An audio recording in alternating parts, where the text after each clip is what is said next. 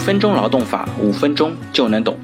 我们今天来聊一下年终奖单独计税一定是优惠吗？其实上一期的节目里边，我们也聊了之前年终奖税优政策还可以继续适用三年，也提到了年终奖计税的一个 bug，就是说你可能多拿了几块钱，反而要多交几千甚至几万的个税。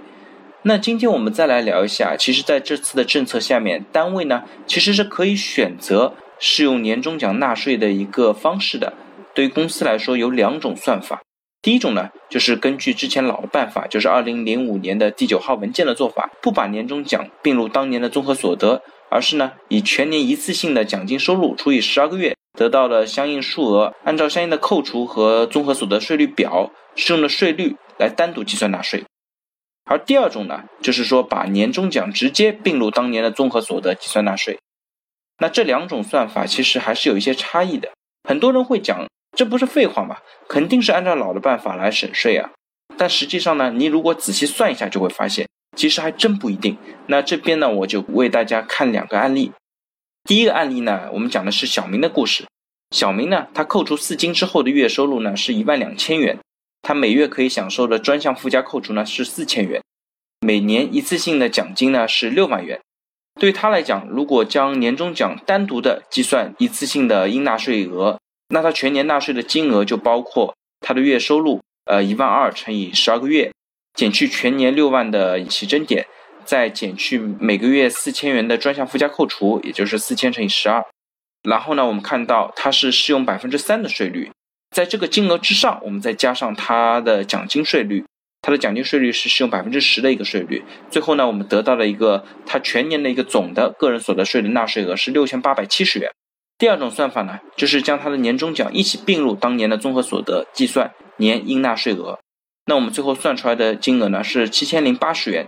也就可以看得出啊，第二种算法稍微多了一点点税。第一种算法，也就是将年终奖单独计税，会相对来说更加划算一点。那我们再来看第二个案例，小王他月扣除四金之后的收入呢是八千元，每个月可以享受的专项附加扣除呢也是四千元。全年一次性奖金呢也是六万元，后面两个条件和上面那个案例是一模一样的，只不过他的月收入从一万二变成了八千。其实大家了解这次个税改革的话都很了解，像小王他的应纳税收入是八千元，每个月可以减去五千的起征点，再减去专项附加扣除四千元，相当于他每个月是不用交税了。他每个月的收入呢其实已经低于了起征点，所以说他全年的应纳税额只要单独计算年终奖的应纳税额，也就是五千七百九十元。那如果按照第二种算法，把他的年终奖并入当年的综合所得计征年应纳税所得额呢？最后我们经过计算，得到他的应纳税所得额只有两千两百八十元，整整少了三千多元。在这种情况下，是第二种算法更加合算。所以我们总结一下，一般来说，像收入比较高的群体，尤其是月收入在一万二三以上的一个群体，对于这种群体来讲，用全年一次性奖金单独计税的方式呢是比较优惠的。否则的话，对于相对来说收入更低，主要是月薪在一万以下或者更低的一个群体来讲，使用年终奖并入综合所得的方式呢，会更加实惠。好了，大家对于我今天的话题，如果有任何的问题或者建议，非常欢迎在我的音频下方留言，也非常欢迎将我的音频转发给任何有需要的朋友。那我们下一期再见。